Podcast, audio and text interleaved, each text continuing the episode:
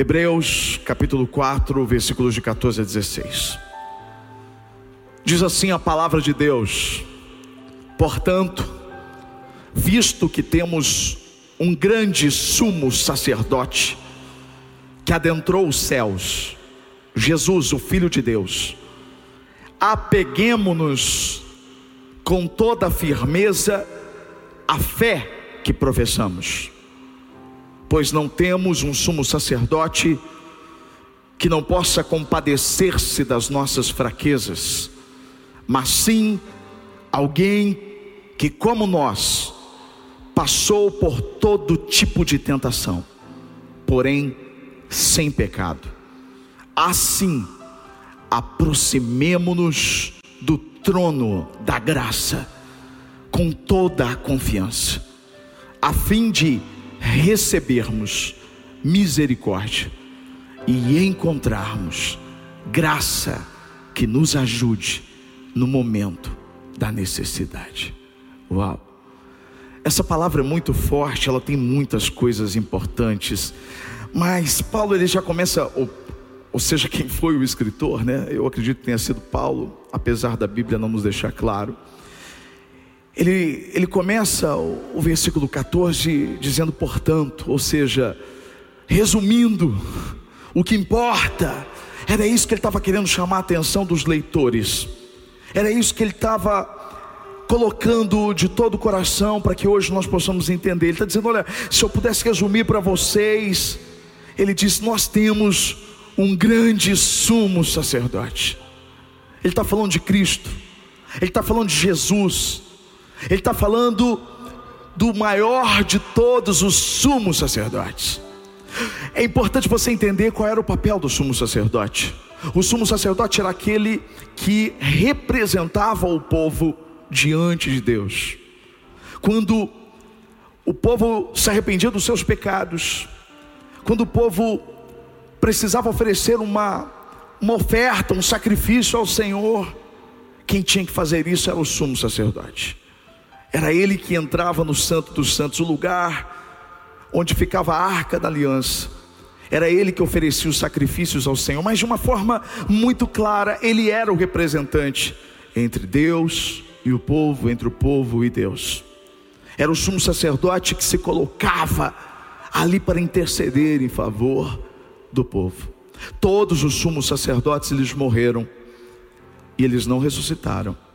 Mas Jesus, o maior de todos os sumos sacerdotes, ele não apenas morreu, mas ressuscitou. E é por isso que o escritor da carta aos Hebreus diz assim: ele adentrou aos céus. Jesus, o Filho de Deus. É isso que ele está dizendo. Nós temos alguém que nos representa, nós temos alguém que intercede por nós. Ele está dizendo: olha, se for para resumir uma coisa, entenda: você tem alguém que se importa com você, você tem alguém que vai lá na presença de Deus falar em seu nome, alguém que realmente sente o que você está sentindo. Ele é o nosso sumo sacerdote, Ele é Jesus, Ele entrou aos céus. Aí Ele está dizendo: então, apegue-se, apegue-se à fé que professamos no sumo sacerdote. Gente, às vezes a gente tem uma facilidade de se apegar a tantas coisas. Você se apega às ofensas, você se apega à ira, você se apega aos seus problemas, aos seus medos, a tantas coisas que a gente se apega, a gente se apega em tantas coisas, quando na verdade só tem uma que nós deveríamos nos apegar. Deveríamos nos apegar à fé que nós professamos, a fé nesse sumo sacerdote, entender quem é Jesus, entender o que ele fez por nós mas mais do que isso, entender o que Ele está fazendo por nós, o que Ele pode fazer por nós, porque Ele vive para todos sempre. Eu, eu preciso me apegar a isso, eu preciso me apegar à fé, eu preciso me apegar à certeza de que, por mais que toda a minha vida esteja parecendo desmoronando, o Senhor é aquele que continua inabalável é aquele que tem o domínio sobre todas as coisas. Eu preciso me apegar nisso. Do que, que você tem se apegado? Largue todas essas coisas, desapega e se apegue naquilo que realmente vale a pena. A fé em Jesus Cristo. Porque Jesus, irmãos, o texto diz que Ele conhece as nossas fraquezas. E isso é tão importante você saber. Tem três pessoas que conhecem as suas fraquezas. Você, só que às vezes você ou potencializa elas, ou você minimiza e esconde elas. Nem sempre nós sabemos lidar com as nossas fraquezas. Então, eu conheço as minhas fraquezas. Quem mais conhece as minhas fraquezas? O diabo.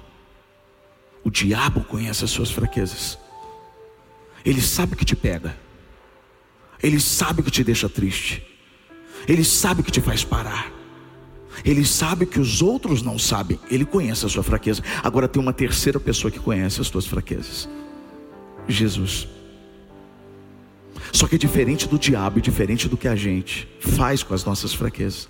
Porque o diabo, ele conhece as tuas fraquezas e usa as fraquezas para acabar ainda mais com você, para te acusar, para te jogar no chão, para te humilhar, para fazer você desistir de tudo. Mas Jesus não. O escritor está dizendo que Jesus ele se compadece de nós.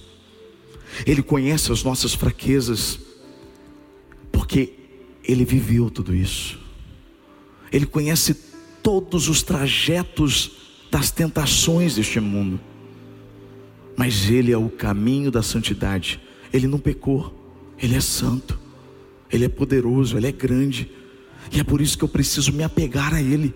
Preciso, é por isso que eu preciso me apegar a essa verdade. É por isso que o escritor diz assim: assim, tendo essa consciência, ou seja, eu sabendo de tudo isso, que eu tenho um sumo sacerdote, um representante, alguém que se importa comigo, que conhece as minhas fraquezas, mas que não aponta o dedo para mim, que quer me levantar, que quer me ajudar. Eu sabendo de tudo isso, o que, que o texto diz? Aproxime-se do trono da graça. Uau! A gente aprendeu tanta coisa aqui durante esse mês inteiro. Mas eu posso dizer uma coisa para você.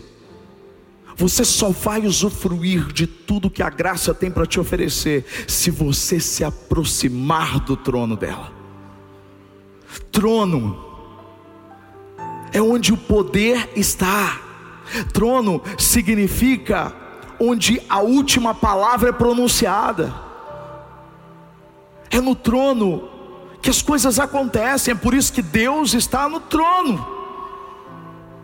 Existe um trono, um trono de graça, onde você pode se aproximar, sabendo que Jesus está ali, que Ele te conhece, que Ele conhece as tuas fraquezas, que Ele se compadece de você. Agora, o que você precisa é se apegar a isso e com fé, com confiança, se aproximar.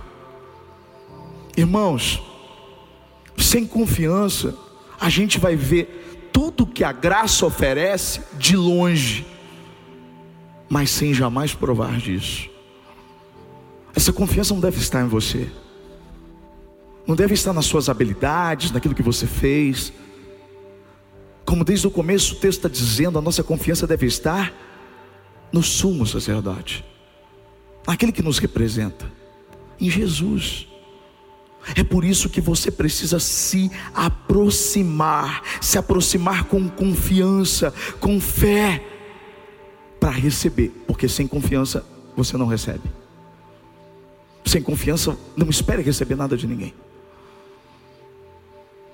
Agora, com confiança, o texto está dizendo que nós recebemos misericórdia. Diga aí, escreve aí, eu recebo misericórdia eu recebo a misericórdia, porque se eu não receber a misericórdia do Senhor, eu estou consumido. É isso que a Bíblia diz. Se as misericórdias dele não se renovassem em todas as manhãs, nós já estaríamos consumidos, estaremos mortos. Então eu preciso com confiança, não em mim, não na minha obra, mas na obra daquele que veio, que morreu por mim, me aproximar com essa certeza de que nele eu encontro graça.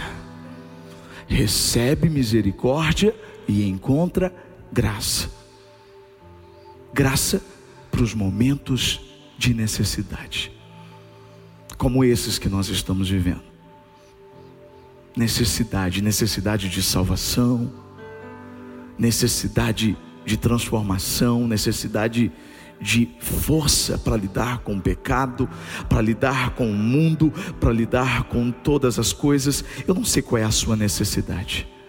Às vezes, irmãos, a nossa necessidade é simplesmente continuar quando nós não conseguimos prosseguir.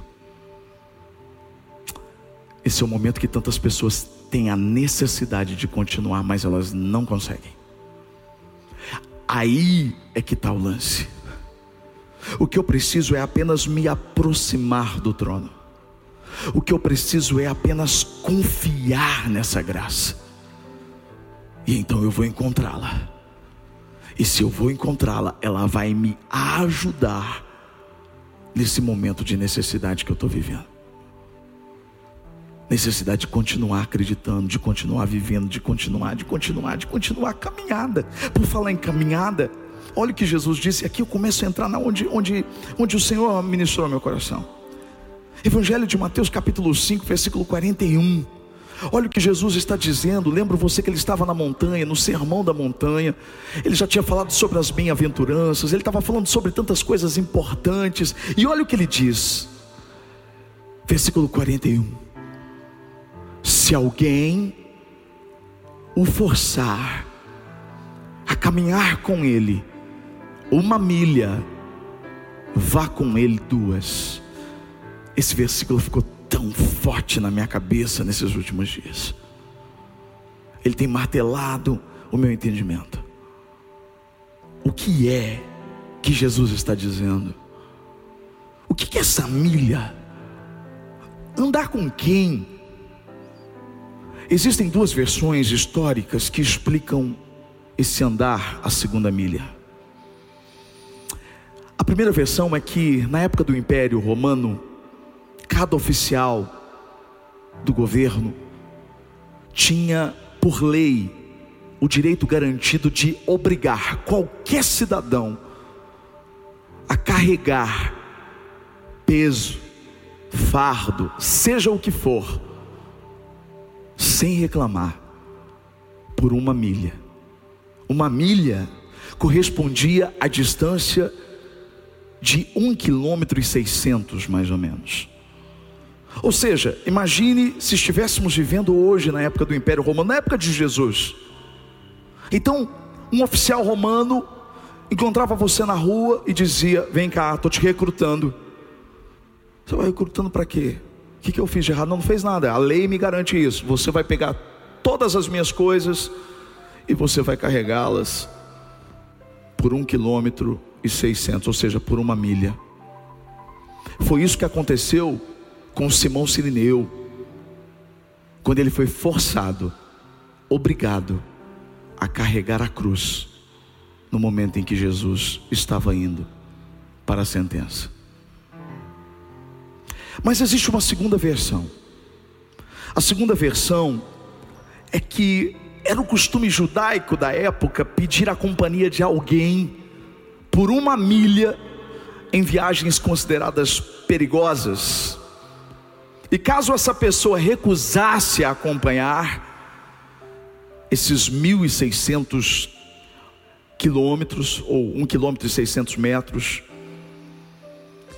se acontecesse alguma coisa, aquela pessoa que recusou andar a segunda ou a primeira milha, ela seria responsabilizada por isso. Então, da mesma forma como eu apliquei, eu vou aplicar agora. Imagine que você está aí de boa, e de repente alguém bate aí na sua porta e diz assim: ó, é o seguinte, eu vou fazer uma viagem perigosa amanhã. Eu vou para um lugar que eu preciso da sua ajuda, eu preciso que você me acompanhe por uma milha. E você era obrigado a acompanhar essa pessoa.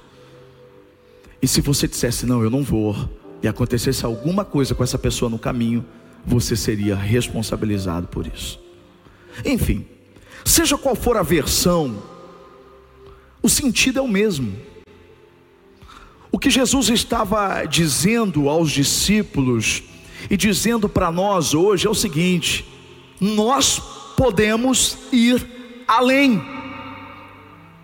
Nós podemos ir além. Escreva aí no chat: eu posso ir além. Com Jesus eu posso ir além. Era isso que Jesus estava dizendo. Além do que? Além das obrigações, além do que você é forçado a fazer. Se você era forçado, você é forçado a andar uma milha, ande duas. Você pode ir além do que você é obrigado. Você pode ir além do que você é forçado. Você pode ir além do que é sua obrigação no seu trabalho. Você pode ir além do que é o seu dever em casa. Você pode ir além, mesmo quando parece injusto, mesmo quando parece que não faz sentido, porque não fazia sentido. Eu já ser obrigado a andar uma milha, ter que andar duas. Mas Jesus está dizendo: vocês podem ir além das obrigações, vocês podem ir além das expectativas geradas sobre vocês. A expectativa era que aquela pessoa acompanhasse ou carregasse os fardos por uma milha. Você pode ir além, caminhe duas. Seja qual for a expectativa que está sobre você, o que o Senhor Jesus está dizendo é que você, pela graça dele, você pode ir além dessas expectativas. Você pode ir além, principalmente dos seus limites. E é sobre isso que eu vou gastar no meu tempo a partir de agora, até terminar essa mensagem. A graça de Deus, ela nos ensina que nós podemos ir além dos nossos limites. Obviamente, nós somos seres limitados, só existe um que é ilimitado, e Ele é o Senhor. Mas quando Jesus está dizendo que nós podemos, é porque podemos. Nós podemos ir além do que nós já fomos. Nós podemos continuar, mesmo quando já estamos cansados. Estamos num momento assim, irmãos, em que todos os nossos limites estão sendo testados o tempo todo. A frase que eu mais ouço nesses últimos dias é: Pastor, eu estou nos meus limites. Outros dizem: Eu já ultrapassei os meus limites. Eu recebo essas mensagens de pessoas que estão dizendo: Eu, eu, eu já, já passei do meu limite de paciência. Eu não estou suportando mais. Eu já cheguei no meu limite da compreensão às vezes dentro de casa, às vezes com o marido, às vezes com a esposa, às vezes com os filhos, às vezes com o chefe, às vezes com seus funcionários, às vezes com os colegas de trabalho. É quando você chega ao limite da compreensão. Não, eu fui muito compreensivo até agora, agora eu não consigo mais. Eu andei uma milha, agora, agora chega. Eu cheguei aos limites da minha força. Eu tive força para vir até aqui, mas agora eu não consigo mais. Eu sei que Deus está falando com você agora. Limite emocional, irmãos. Quando uma gota parece um oceano, é porque você está no limite emocional. Quando você está confuso, quando você é bombardeado, quando você troca a verdade pela mentira, quando você começa a se ver como vítima, quando você não entende o que Deus realmente está fazendo. Quantas pessoas estão no limite? Quantas pessoas estão no limite econômico? Tinham suas reservas, as reservas já acabaram, e a gente não consegue enxergar, porque hoje, por exemplo, era para terminar a fase chamada emergencial do governo do estado de São Paulo, em que aumentou as restrições, mas aí a gente chega no final e tudo isso é prolongado, às vezes até aumenta, aumenta aumentou em muitos lugares principalmente São Carlos. E o pior é que ainda nada foi resolvido. Esse prolongamento, às vezes ele acontece nas nossas vidas diante dos problemas, as crises, as temporadas de, de, de sofrimento, de escassez, parece que elas são prolongadas. Quando você anda cinco quilômetros e descobre que precisa andar mais cinco depois.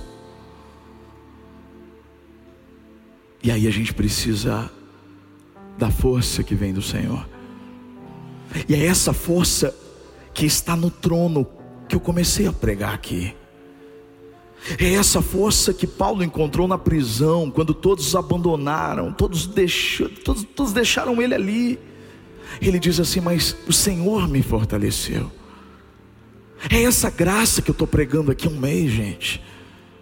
É essa graça que nos dá fôlego, que renova as nossas pernas para continuarmos caminhando quando a nossa vontade é desistir, é parar, é voltar. É exatamente isso que no contexto do que Jesus estava falando era como dizer: eu caminhei uma milha, agora chega, é injusto, eu cansei, mas de repente vem Jesus e diz para você: não, caminha mais uma milha.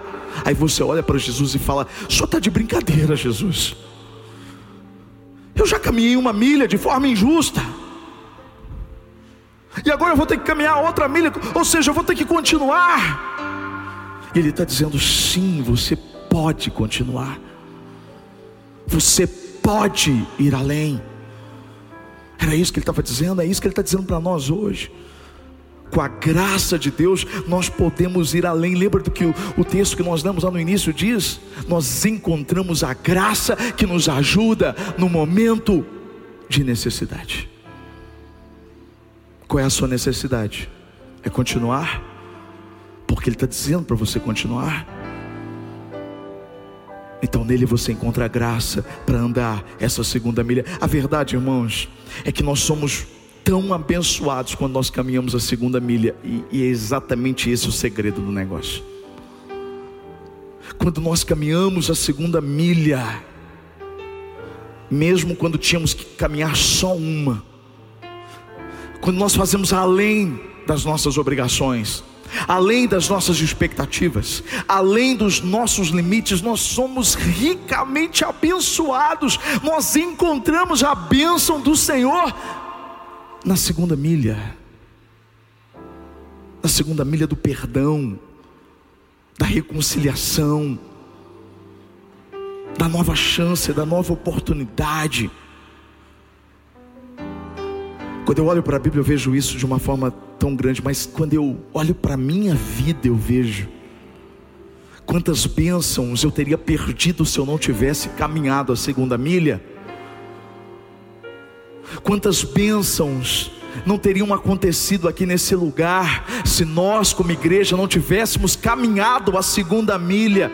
Pessoas que eu pensei em desistir. Olha para mim, eu pensei em desistir de muitas pessoas no meio do caminho pessoas que não queriam nada com nada, pessoas que não estavam nem aí, pessoas que eram difíceis, pessoas que eu pensava, deixa, Senhor, eu deixo elas nas tuas mãos, mas eu não desisti. Quando o Senhor disse, continua, anda segunda milha com essa pessoa, e hoje essas pessoas são uma bênção, elas fazem parte do ministério, elas são usadas pelo Senhor, porque eu andei a segunda milha com elas.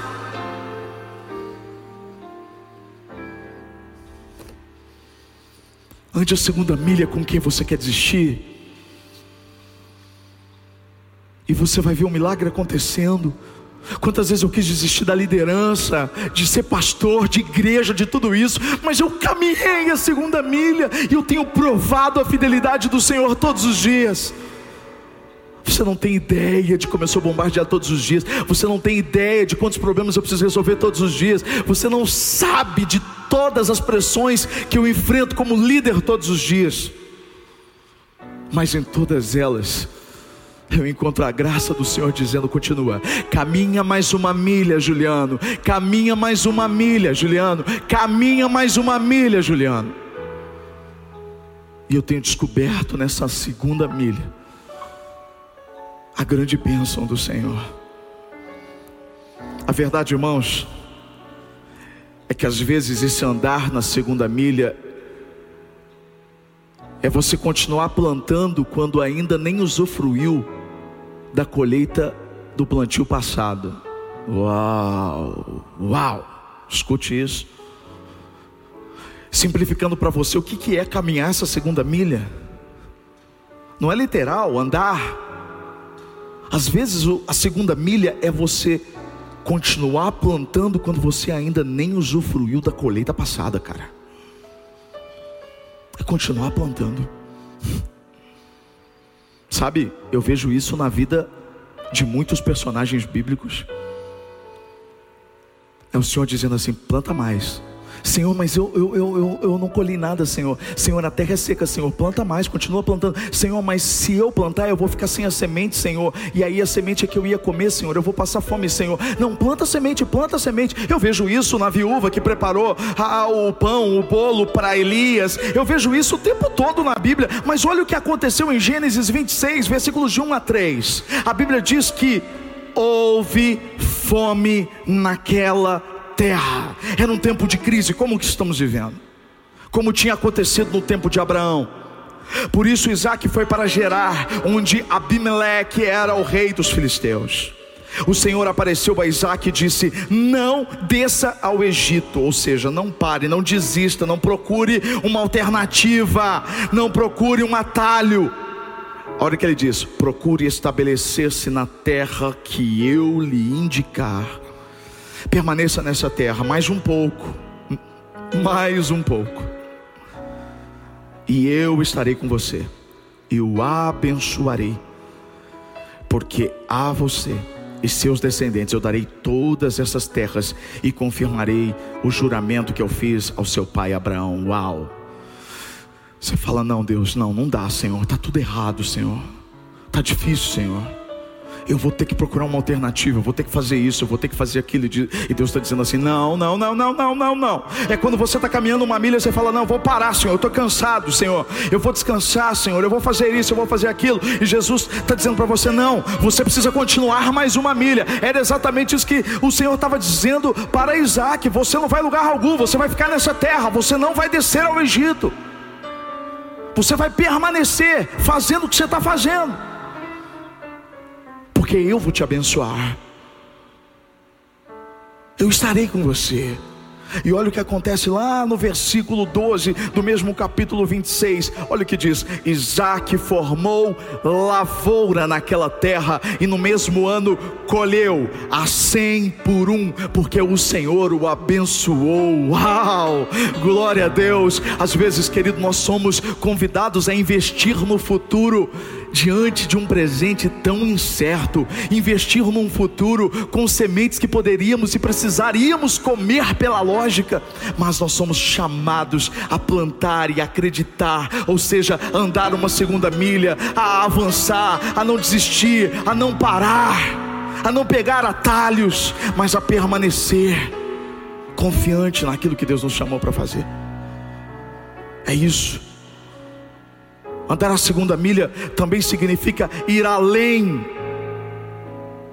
Entrar numa outra batalha quando você ainda nem desfrutou da recompensa da luta anterior. É quando mais ou menos você diz: é luta em cima de luta. É batalha em cima de batalha. Parece que eu não tenho fôlego, eu não consigo respirar. Quando não é um, é outro. Quando um problema é outro, eu não consigo respirar. Aí eu olho para a vida de Davi. Davi era apenas um adolescente quando ele matou aquele Golias, o gigante. Lembra disso? Você lembra que tinha uma recompensa para aquele que matasse o Golias? A recompensa consistia em ser genro do rei e nunca mais pagar impostos, nem quem matou, nem a pessoa que matou e nem a família dessa pessoa. Ou seja, Davi, quando matou Golias de cara, ele teria direito a filha do rei ia nunca mais pagar impostos. Teria. Porque quando ele mata o gigante, ele descobre que havia tantos outros gigantes que ele tinha que matar. Você vê alguma semelhança com você? Quando você acha que você vai usufruir da recompensa daquela luta que você acabou de, de, de travar, você matou o gigante, você fala, agora eu vou usufruir de tudo isso. De repente você descobre que não vai dar nem tempo disso. Porque você vai ter outras guerras. Mas quando a gente conhece o texto inteiro, a história toda, Aí você entende que Deus não queria que ele fosse apenas o genro do rei. Ei, uau, escuta isso. Deus não queria que Davi fosse apenas o genro do rei. Deus queria que ele fosse o rei. E às vezes, querido, o Senhor nos tira da zona de conforto, porque a zona de conforto vai nos manter naquilo que Ele não tem para nós. E aí vem mais uma luta. E vem mais uma luta, e depois mais outra luta, e depois mais outra luta, e depois outra luta, e depois outra luta, e depois outra luta. Irmãos, Davi teve que fugir, porque ele seria morto pelo rei, que queria matá-lo a qualquer custo. E por muitos momentos, Davi questionou o Senhor. Olha o que diz Salmos 13, versículo de 1 a 6, Salmo de Davi. Davi diz assim: Até quando, Senhor? Para sempre te esquecerás de mim? Salmos 13, versículo de 1 a 6. Até quando esconderás de mim o teu rosto? Até quando terei inquietações e tristeza no coração dia após dia. Até quando o meu inimigo triunfará sobre mim? Olha para mim e responde: Senhor meu Deus, ilumina os meus olhos, ou do contrário, dormirei o sono da morte. Os meus inimigos dirão: Eu venci, e os meus adversários festejarão o meu sucesso. E aí na sequência ele diz algo profundo. Ele diz assim: Eu, porém, confio em teu amor. E o meu coração exulta em tua salvação. Eu quero cantar ao Senhor pelo bem que tem me feito. Aleluia, Senhor. Glória a Deus. Você percebe que é uma mudança de discurso? Davi está dizendo: Até quando, Senhor? Até quando, Senhor? Até quando eu vou viver isso, Senhor? Até quando, Senhor? Até quando? Se o Senhor não fizer, se o Senhor não me responder, Senhor, eu vou morrer. E aí os meus inimigos vão dizer: Olha lá, venci, olha lá, fiz isso. De repente ele muda o discurso. Eu imagino como os discípulos, quando Jesus disse assim: Olha, se te pedirem para caminhar uma milha, aí eles já começam: Não, Senhor, mas como assim? Uma milha, Senhor, não é legal, Senhor. Daqui a pouco Jesus diz assim: Caminha segunda. Davi está dizendo: Até quando, Senhor? Até quando? Até quando, Senhor? Mas de repente o Espírito ilumina, é? o Espírito de alguma forma traz uma visão a ele, mostra para ele, então ele muda o discurso e diz assim: Não, Senhor, eu porém confio no teu amor. Caminhar a segunda milha e continuar é confiar no amor dele, é confiar na salvação que ele tem para nós, é confiar que tudo que nós precisamos está nele. Então você que está no seu limite, essa palavra é para você. Você precisa ir além. Você pode ir além através da graça de Jesus Cristo. Diga para Ele agora onde você precisa ir além. Feche os seus olhos. Diga assim, Senhor. Eu cheguei ao limite com o meu marido, eu cheguei ao limite com a minha esposa, eu cheguei ao limite emocional, Senhor, eu cheguei ao limite da minha fé, Senhor, eu cheguei ao limite de todas as coisas, eu não consigo mais. Mas ao mesmo tempo eu sei que eu preciso caminhar mais uma milha. Eu preciso do Senhor. Me ajuda, Senhor, a encontrar essa bênção que existe na segunda milha. Me ajude a caminhar por amor ao seu nome a suportar o que para mim é insuportável, a avançar diante de tudo aquilo que para mim é tão difícil, que me faz pensar em desistir e recuar. Pai, no nome santo de Jesus, eu oro agora em favor de todos os que estão nos assistindo, todos aqueles que estão conectados agora nesse momento, Senhor. Essa graça do teu trono, Pai. A graça que tem o último poder, ou que tem a última palavra, que tem todo o poder. É essa graça que eu invoco agora, Senhor. Em nome de Jesus, o nosso sumo sacerdote, o nosso representante, o nosso intercessor. Pai, derrama essa graça sobre nós. O mês está terminando, Senhor, mas a graça precisa continuar sobre nós, caso contrário, não suportaremos. Pai, dê ânimo para os teus filhos agora, fortaleça eles, faça eles olharem para o Senhor, faça eles caminharem essa segunda milha pelo Senhor. Nós vamos caminhar, Senhor. Eu vou prosseguir, Senhor.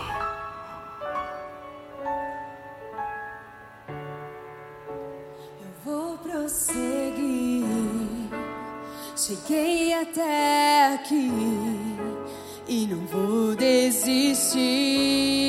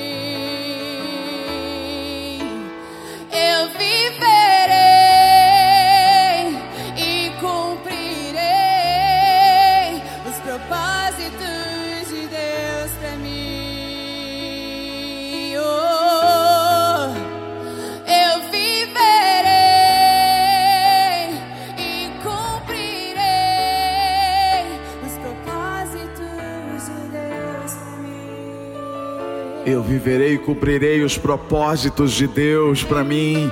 Escreva isso aí.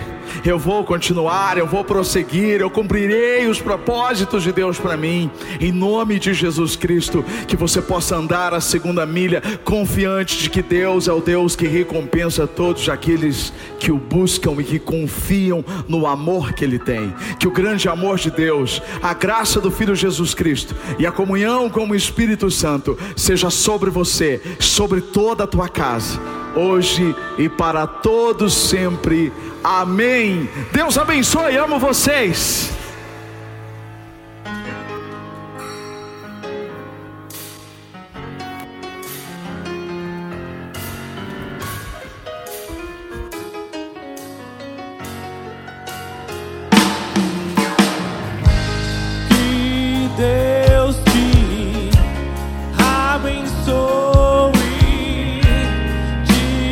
aguarde de brilhe sua face sobre ti. levanta.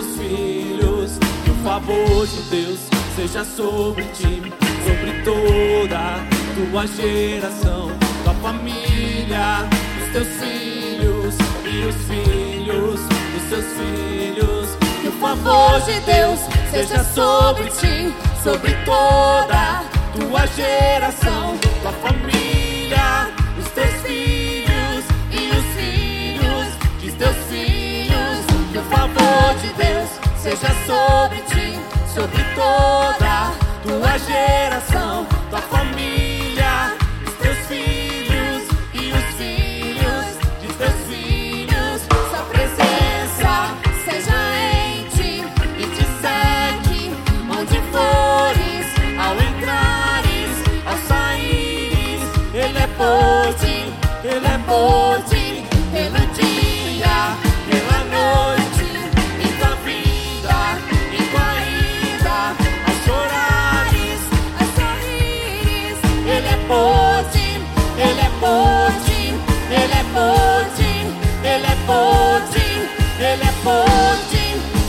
forte, ele é forte, ele é forte, ele é forte, ele é forte.